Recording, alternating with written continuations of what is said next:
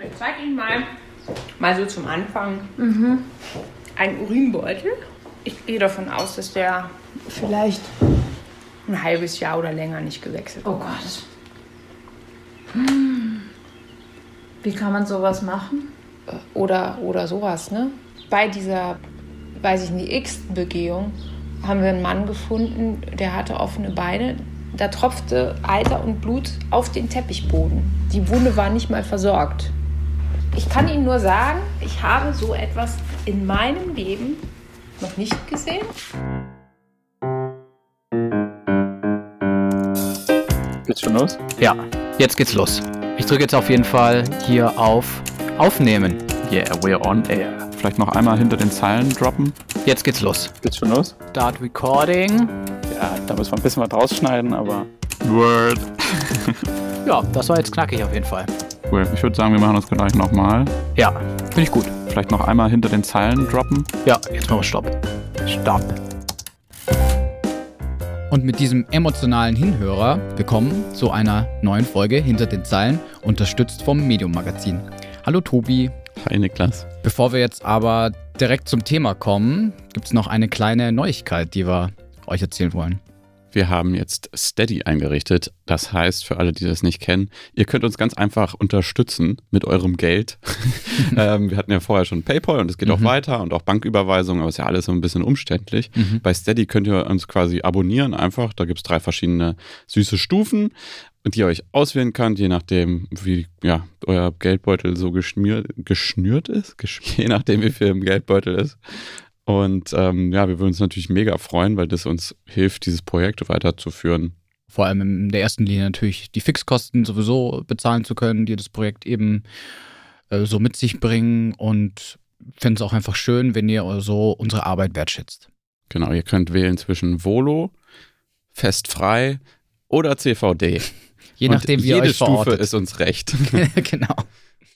Aber dazu später nochmal mehr. Jetzt erstmal zum Thema, weil was wir ja hier machen bei Hinter den Zeilen ist immer auch ein bisschen Content liefern. Mhm. Und nachdem wir das letzte Mal ja, Jahr eine Folge gemacht haben über ein RBB und viel Kritik daran und wie es den Mitarbeitenden dort geht, wollen wir jetzt mal wieder eine Folge machen, die ein bisschen mehr, ja, vielleicht in Richtung Recherchetipps und so praktische Arbeit, wie, wie man die besser, besser macht als Journalistin, als Journalist.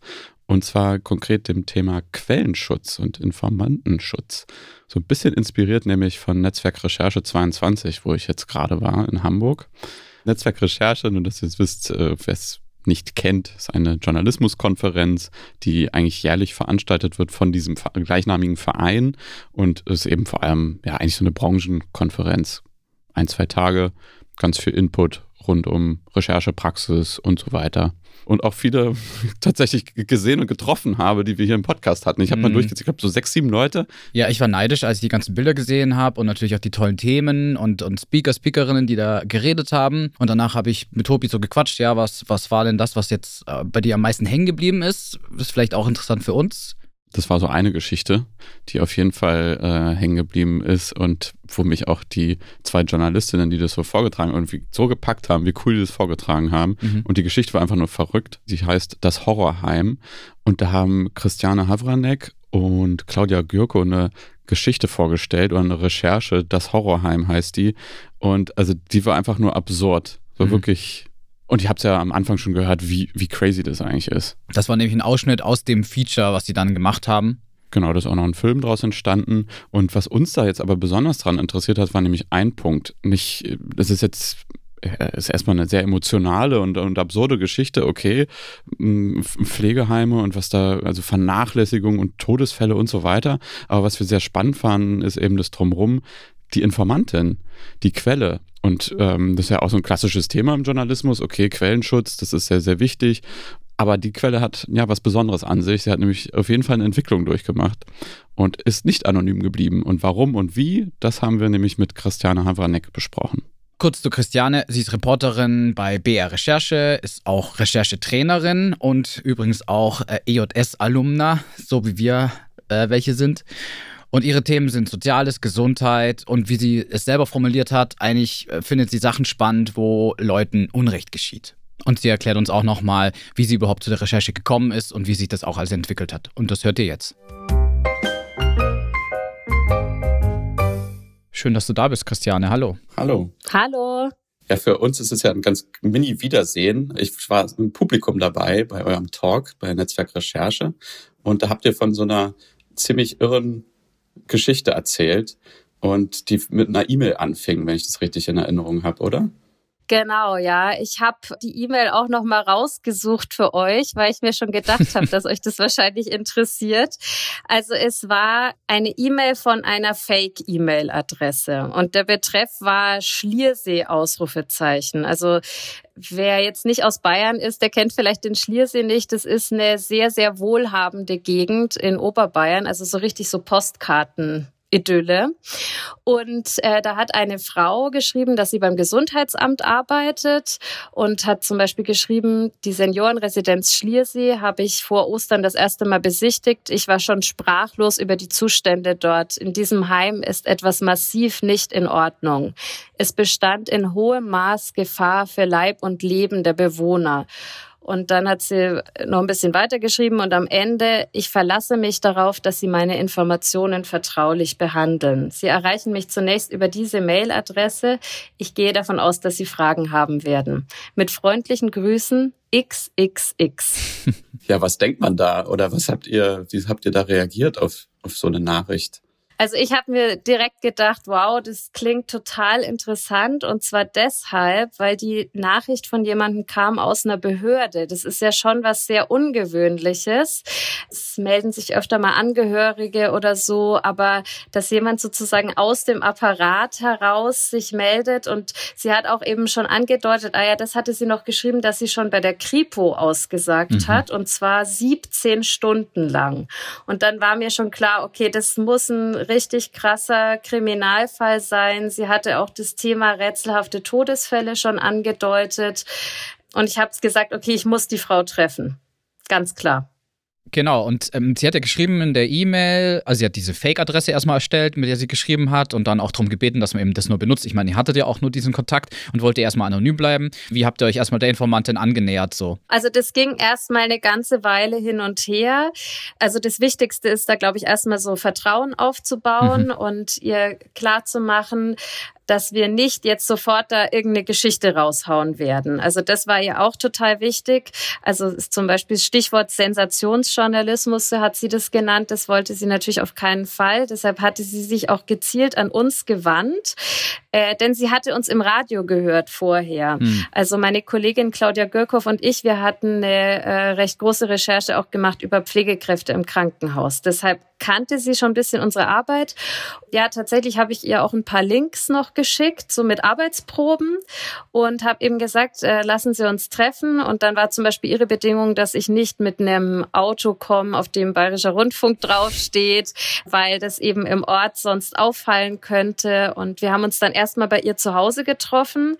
Lustigerweise, ich habe sie mir ganz anders vorgestellt gehabt. Es stand dann eine Frau vor mir, ähm, schlank und so Mitte 40, ähm, ja, so eine ganz patente Frau einfach, die ähm, ja wirklich was zu sagen hatte und der das ein ganz, ganz großes Anliegen war, dass diese Missstände ans Licht kommen, weil sie hat es nämlich zuerst versucht, sozusagen innerhalb ihres Systems. Es gab da viele Krisensitzungen, mhm. auch mit dem Landrat unter anderem und es ist einfach nichts passiert und deshalb war das ihr einziger Ausweg. Sie musste das, sie wollte es unbedingt an die Öffentlichkeit bringen. Wie habt ihr euch dann auch so äh, rangetastet an sie, was sie halt, was sie halt verwenden dürft oder wie ihr das macht? Oder weil das ist ja natürlich auch immer wichtig, gerade wenn man dann eben was fürs Radio macht oder vor allem fürs Fernsehen, dann braucht man, vor allem für Fernsehen braucht man irgendwie Bilder und man braucht ja irgendwie auch diese, um die Glaubwürdigkeit der Quellen zu transportieren, ist es ja am besten, wenn sie selber auftreten. Also, wie habt ihr dann mit ihr so darüber gesprochen, wie man das vielleicht aufziehen kann? Also im ersten Schritt haben wir noch überhaupt nicht über irgendeine Art von Umsetzung mhm. geredet. Mhm. Also es ging wirklich erstmal drum, die Recherche anzufangen. Mhm. Also ich erzähle vielleicht mal kurz von dem ersten Treffen. Das habe ich noch sehr genau im Kopf. Also da war ich bei ihr zu Hause. Es gab Kuchen und sie hat mir eben direkt von diesen schauerlichen Zuständen erzählt. Also eben von dem Verdacht, dass dort in dem Heim Bewohner verhungert und verdurstet sind. Sie, also es ging um Menschen, die da in ihren eigenen Ausscheidungen ewig lang saßen, lagen, äh, um einen Mann, da tropfte Eiter und Blut aus dem raus, einfach so auf dem Teppichboden.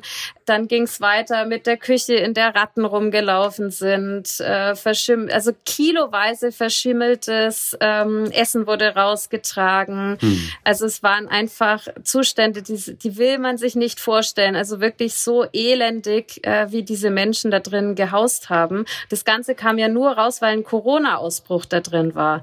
Und Frau Würz, äh, ich darf jetzt ihren Namen mhm. sagen, das kann ich schon mal anteasen, weil sie ist ja jetzt, also sie ist rausgekommen aus der Deckung dann im Laufe der Recherche. Mhm die war ja fürs Gesundheitsamt da und die musste diesen Corona-Ausbruch managen. Und im Zuge dessen war sie sieben Wochen lang jeden Tag dort und hat einfach dieses Grauen gesehen, wenn nicht so engagiert, wenn jemand so engagiert ist, da reingekommen wäre, dann wäre wahrscheinlich gar nichts passiert. So, und wie bin ich vorgegangen? Ich habe ziemlich am Anfang von unserem Gespräch sie darum gebeten, ob ich es aufnehmen darf. Hm. Und zwar habe ich es aufs Handy aufgenommen. Ich finde, äh, Handys machen super Aufnahmen und es war vielleicht hat ihr auch ein bisschen die Angst genommen, mhm. ähm, wenn jetzt da so ein großes BR-Mikrofon liegt, das ist vielleicht erstmal abschreckender. Und ich habe auch gesagt, ich weiß noch nicht genau, was ich mit den Aufnahmen mache. Also stimmt ja auch am Anfang mhm. weiß man es oft nicht. Es ist für mich auf jeden Fall gut. Dann habe ich alles genau so, wie sie es erzählt haben und tatsächlich waren auch diese Aufnahmen die besten. Also ähm, weil es einfach noch so frisch war und so authentisch. Sie hat es dann im Laufe der Zeit immer wieder erzählt, aber diese ersten Aufnahmen waren, waren einfach richtig gut. Mhm. Also mhm. Genau, und dann ähm, hat sie auch schon ziemlich am Anfang auch Unterlagen gezeigt. Das ist ja immer sehr wichtig für investigative Journalisten.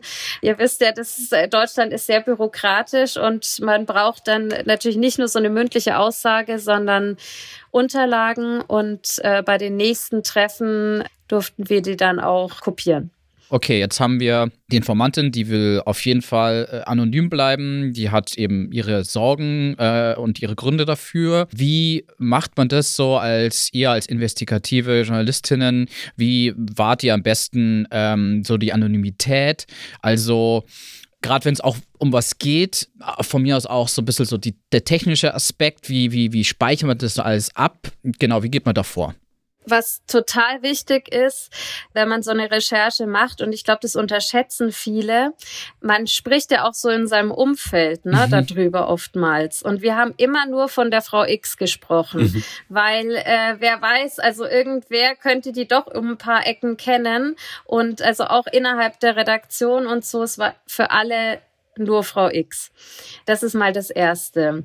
Dann haben wir einfach jetzt für uns, also für unser Team, ich arbeite ja bei BR Recherche, BR Data, haben wir einen sicheren Speicherort, wo wir das aufbewahren, wo auch nur wir drauf Zugriff haben. Mhm.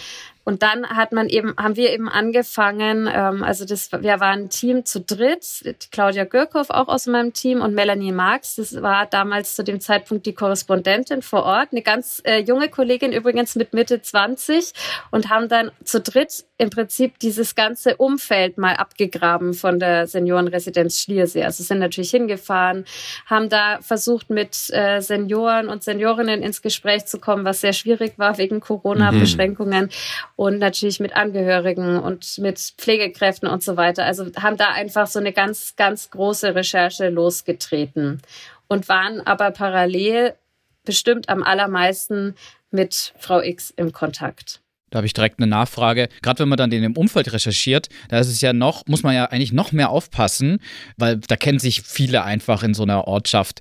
Wie, wie habt ihr das gemacht? Habt ihr da auch darauf verwiesen, wir haben eine Informantin aus dem Amt? Das wäre wahrscheinlich schon zu viel gesagt, oder? Nee, das haben wir auf keinen Fall irgendwem äh, mhm. gesagt, mhm. sondern wir haben Teil, also es war ja so, das ist ja so ein Schneeballsystem mhm. irgendwie, ne? Man fängt an, bei einem zu sprechen, also zum Beispiel jetzt Frau X hat bestimmte Kontakte, wo sie sagt, da könnte man mal anrufen. Dann ruft man da an, aber in der Regel sagen wir auch nicht, von wem wir die Nummer haben und wir sagen auch Also wenn sie mir jetzt jemanden sagt, da werden wir das auch nicht weitergeben. Also da muss man eben schauen, dass da so ein Vertrauensverhältnis herrscht. Aber teilweise sind es natürlich auch Kolleginnen, die sich untereinander kennen. Da kann man dann schon sagen, ja, ich habe die Nummer von der und der. Das ist immer so eine Abwägungssache. Aber klar, Frau X haben wir auf keinen Fall verraten. Es war nämlich so, sie hatte schon auch Angst aus verschiedenen Gründen. Man gilt ja da sehr schnell so als Nestbeschmutzerin auch in so einem kleinen Ort. Also hm. ähm, wenn man sich die Berichterstattung auch angeschaut hat, es war eher immer sehr, sehr freundlich. Also obwohl dieses Heim, diese Seniorenresidenz Schliersee war seit vielen, vielen Jahren in der Kritik. Mhm. Also es gab viele, viele Angehörige, die hatten sich bei der Heimaufsicht beschwert. Da ist aber, das ist immer schön abgeheftet worden und es ist nichts passiert. Und trotzdem jetzt so die Berichterstattung vor Ort war immer eher freundlich, weil es herrschte halt auch so ein bisschen so das, die Meinung, na ja, wir brauchen ja die Heimplätze. Wo sollen sie denn sonst hin?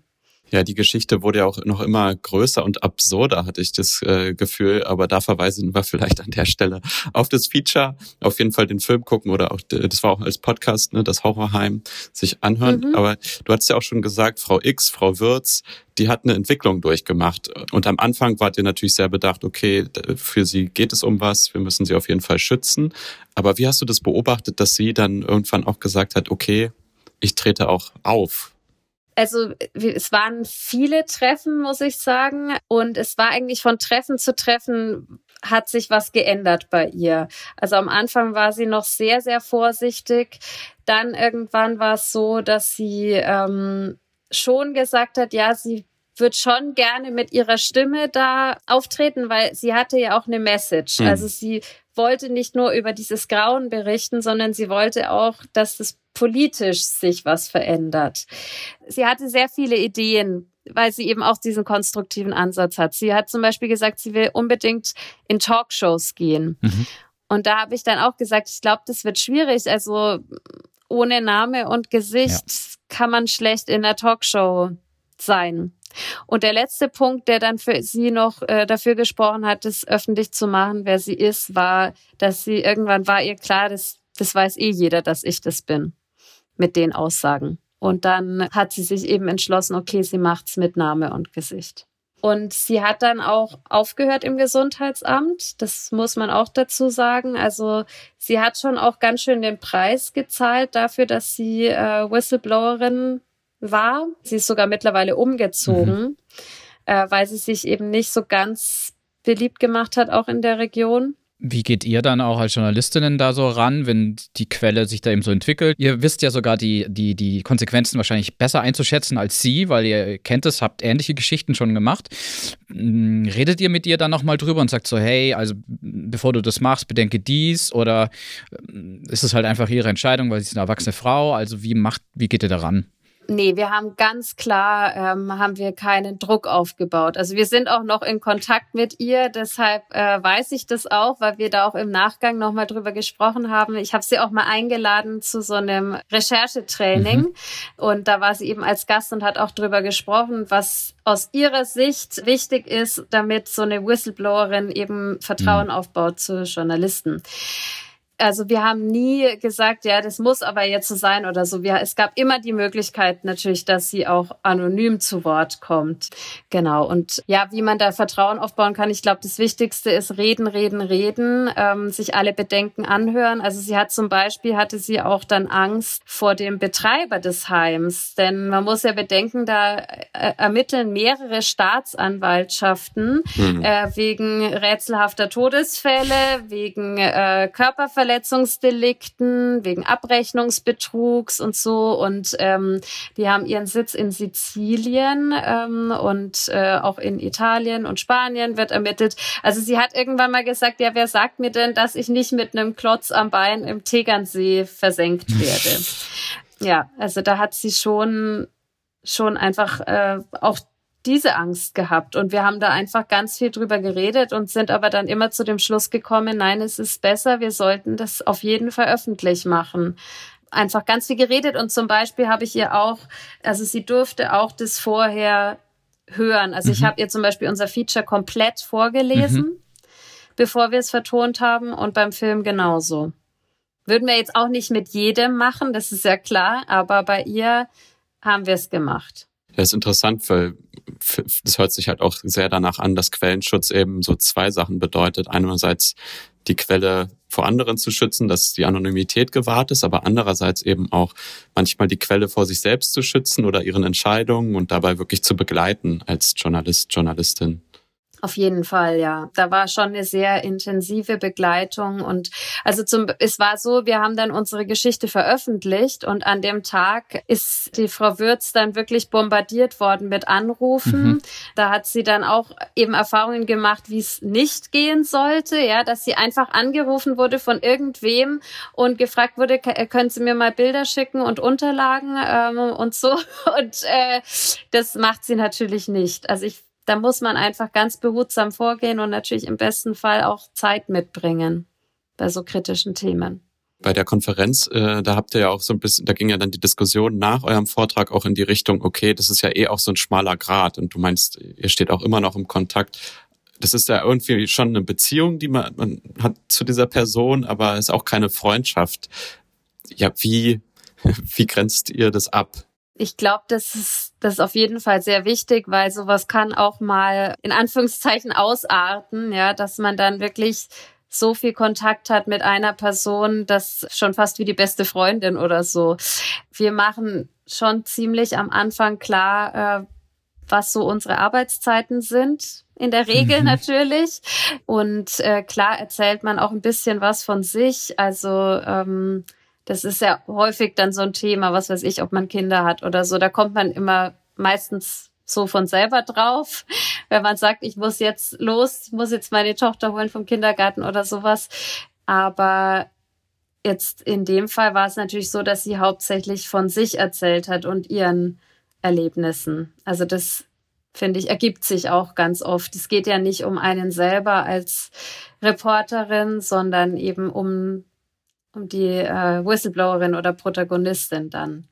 Ich glaube, die wichtigste Abgrenzung ist wirklich, dass man nicht zu jeder Uhrzeit erreichbar ist. Also ich habe auch zum Beispiel zwei Handys. Nach so einer Recherche, dann läuft es ja auch alles so langsam ein bisschen aus. Und wie macht man dann das auch mit dem Kontakt, gerade mit so einer Quelle, mit der man wirklich dann sich so oft getroffen hat, so einen intensiven Austausch hatte? Wie, wie, wie, ja, wie wickelt man das eigentlich auch ab, so, sage ich mal so salopp? Also das kann man natürlich nicht einfach so, also wir würden jetzt nicht sie einfach ghosten ja. oder so, ne? äh, das wäre wäre ganz schlecht. Also jetzt gerade in dem Fall muss ich sagen, war da ähm, auf jeden Fall hinterher noch einiges an Kontakt, zumal es ja auch weiterging. Ähm, es war ja dann äh, wurde, also gab es erstmal politische Diskussion drüber ähm, und das Heim wurde dann auch geschlossen. Ich glaube so vier, fünf Monate nach der Berichterstattung. Meine Kolleginnen ähm, haben noch ein weiteres Heim äh, aufgedeckt, äh, wo es dann ähnliche Missstände gab vom gleichen Betreiber mhm. in Augsburg. Auch dieses Heim wurde geschlossen. Und da gab es dann natürlich immer wieder Kontakt auch mit Andrea Würz. Mhm. Und ähm, ja, wir sind auch, äh, also jetzt gerade erst heute waren wir auch in Kontakt, weil wir eigentlich heute Abend zusammen in einer Live-Fernsehsendung wären. Sie hat jetzt leider abgesagt wegen Corona. Mhm. Das heißt, ich muss jetzt da alleine hingehen und da geht's eben dann auch ums Thema Pflege ähm, und da wird ein Ausschnitt aus unserem Film gezeigt und ja, und der Gesundheitsminister ist da. Gibt's noch einen Rat, den du ähm, vielleicht über, ich sag mal so, dieses Fingerspitzengefühl im Umgang eben mit anderen Menschen, Quellen, Informantinnen ähm, vielleicht geben kannst? Was du sagst, okay, das ist auf jeden Fall eine gute Sache, würde ich weitergeben? Was ich, glaube ich, wichtig finde, ist, dass man sich wirklich erstmal so rantastet. Also, dass man nicht gleich am Anfang sagt, so, hey, kann ich mir Ihren Arbeitsvertrag äh, kopieren und sowas? Äh, oder, oder kann ich die Bilder sehen? Also, dass man wirklich schaut, dass möglichst viel von der Person auch selber kommt. Also, ich erkläre auch immer ganz genau, wie wir arbeiten, also wie wir uns voranarbeiten und ich erkläre auch, warum für uns Belege so wichtig sind.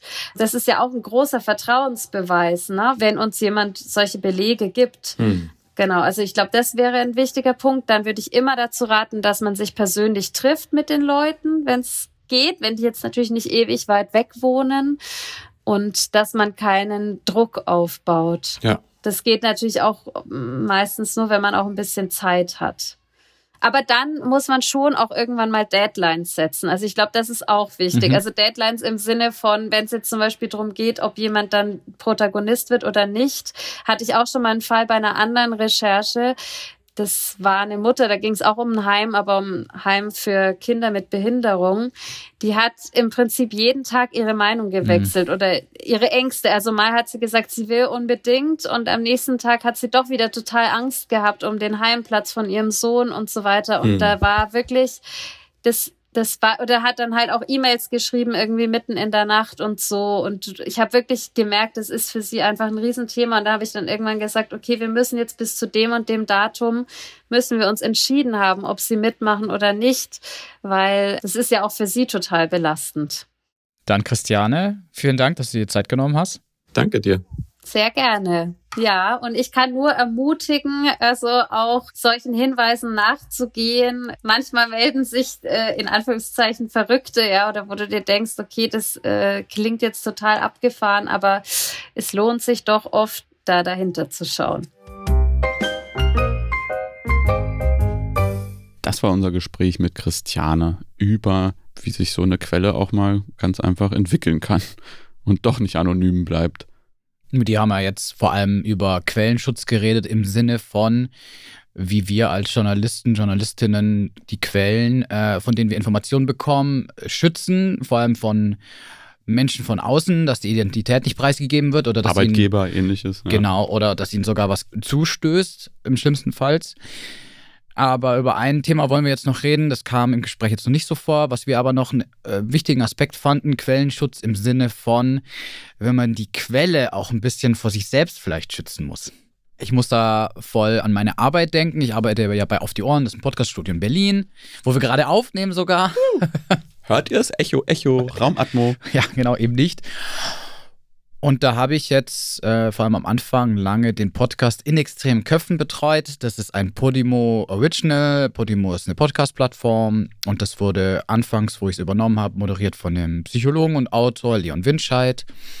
Und das waren immer lange Gespräche, die relativ in die Tiefe gegangen sind. Äh, also emotional, oder? Sehr emotional. Und es geht natürlich immer so einen psychologischen Aspekt, weil Leon Winscheid natürlich auch Psychologe war. Und dieses Format, das war sehr beliebt auf jeden Fall. Das haben sehr viele Leute gehört äh, und hatte auch eine Community, die da sehr mitgenommen war, auf jeden Fall auch immer von den Themen. Und wir haben da immer viel Nachrichten dann auch bekommen. Es wurde auch aufgerufen, hey, meldet euch doch mal, wenn ihr eine Geschichte habt oder irgendwas. Okay. Und sowas, solche hast du dann auch bekommen? Und solche habe ich dann bekommen, weil ich der Projektleiter war und äh, war dann ein bisschen zuständig, da auch drauf zu antworten. Und da habe ich auch sehr viele Nachrichten bekommen von Leuten, die gerne in den Podcast wollten und haben gesagt so, hey, ja, und ich habe dieses Thema und jenes Thema. Es ging oft um Leute, weil es eben ein psychologischer Podcast war, die eben selber eine psychische Krankheit hatten und äh, darunter gelitten haben. Und da habe ich dann auch immer oft mit denen einfach Gespräche geführt, mit denen mhm. auch telefoniert, um mhm. einfach mal so abzuchecken, was sie zu erzählen haben. Und es ist dann oft vorgekommen, dann habe ich da mit Menschen gesprochen, wo ich während des Gesprächs gemerkt habe, die sind zum Teil, haben die noch so zu kämpfen auch mit ihrem Schicksal und mit ihrer Krankheit. Die konnten es A noch gar nicht so fassen und auch verbalisieren. Hm. Erstmal. Und ich habe mir dann auch oft gedacht, okay, diese Person ist sich da jetzt gerade nicht bewusst, was das wirklich heißt, wenn sie jetzt da bei so einem Podcast mitmacht, wenn das da jetzt zehntausende Menschen hören, ja. was das dann auch für Folgen haben kann für sie persönlich. Also hast du eigentlich ähm, gemerkt, okay, ich muss hier ein bisschen bremsen, weil die äh, öffnen sich eigentlich zu, zu sehr oder mhm. zu weit. Und auch so, ähm, die waren auch dann oft in dem Therapieprozess, in dem sie gerade so waren, wenn sie überhaupt in einem Therapieprozess waren, waren sie auch oft noch gar nicht so weit, dass sie dann auch schon so gut auch öffentlich über sowas sprechen können, wo man wirklich dann auch so eine Verantwortung hat im Sinne von, okay, im schlimmsten Fall werden die Leute sogar irgendwie retraumatisiert oder so, wenn sie da jetzt so drüber sprechen. Hm.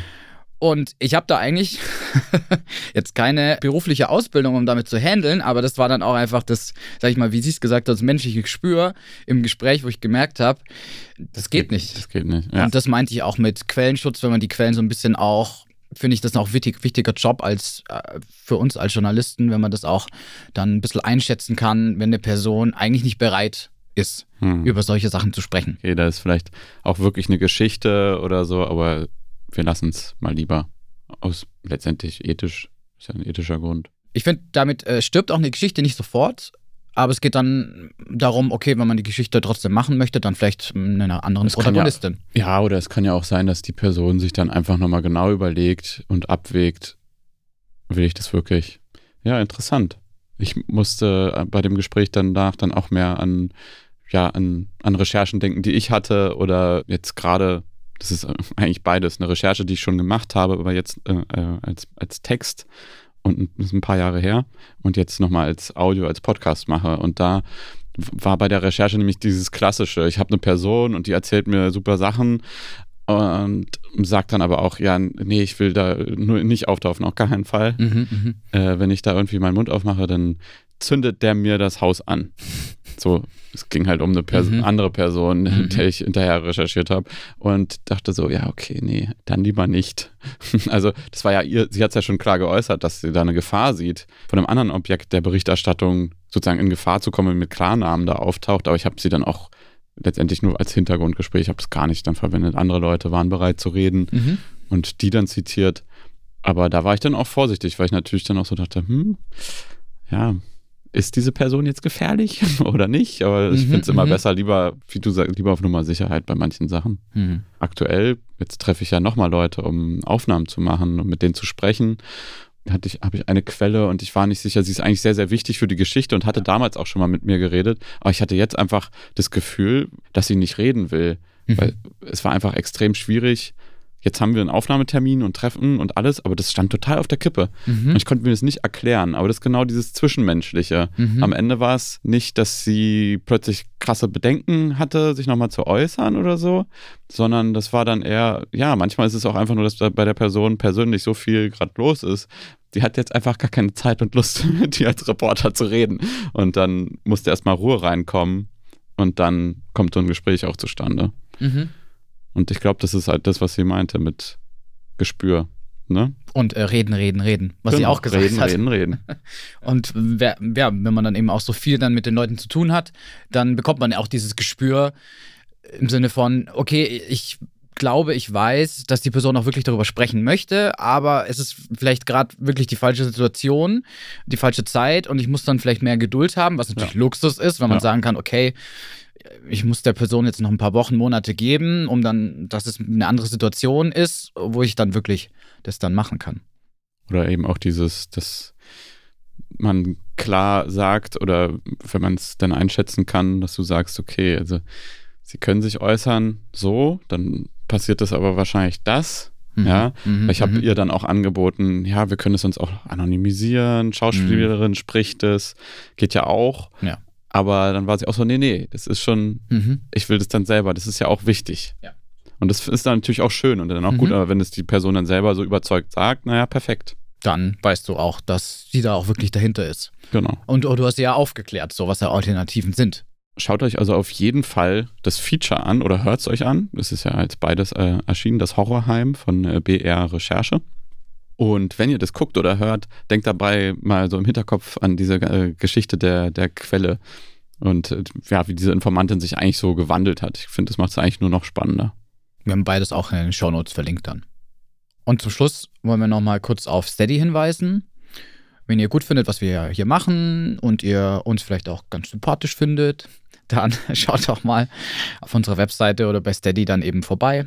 Äh, wir freuen uns total, wenn ihr uns da unterstützt. Und apropos sympathisch, ich finde auch die Bilder so unfassbar sympathisch, die wir für diese drei Kategorien, nämlich äh, Volo, ihr könnt Volo sein und uns mit 3 Euro unterstützen im Monat oder festfrei mit 6 Euro im Monat oder vielleicht seid ihr auch schon CVD oder verortet euch da mit 9 Euro pro Monat. Schaut die euch mal an, wie gesagt, auf der Webseite. Und die hat nämlich Donata Kindesberg für uns gemacht. Sie ist Illustratorin, eine Freie, arbeitet für, auch für die Taz. Und da müssen wir hier einfach nochmal einen ganz, ganz großen Dank an sie aussprechen, dass sie uns die gemacht hat. Und finde die so putzig. Mhm. Sind wunderschön geworden. Genau, also selbst wenn ihr uns jetzt nicht unterstützt, guckt euch wenigstens die Bilder an ja. und appreciate it. Genau. Und schaut mal bei Donata vorbei auf jeden Fall, was sie sonst so macht. Denn Donata hat gesagt, sie unterstützt gerne uns als Arbeiterkinder. Hier ist die politische Sache auch wichtig. Und deswegen machen wir auch ein neues Arbeiterkindertreffen im Journalismus. Und zwar am 25. November. Infos folgen. Wir freuen uns, äh, wie immer, wenn ihr vorbeikommt. Wir versuchen das ja jetzt wieder ein bisschen regelmäßiger zu machen, nachdem jetzt zwischen dem ersten und dem zweiten Treffen eine längere So Pause war. Ja. Genau, das nächste Mal eben dann am 25. November. Kommt vorbei. Wir melden uns mit noch einer genauen Infos, wo das stattfindet und wie. Okay, ihr Lieben, dann äh, sehen wir uns vielleicht da und ansonsten hören wir uns hier oder ihr uns in der nächsten Folge. genau. Macht's gut. Ciao.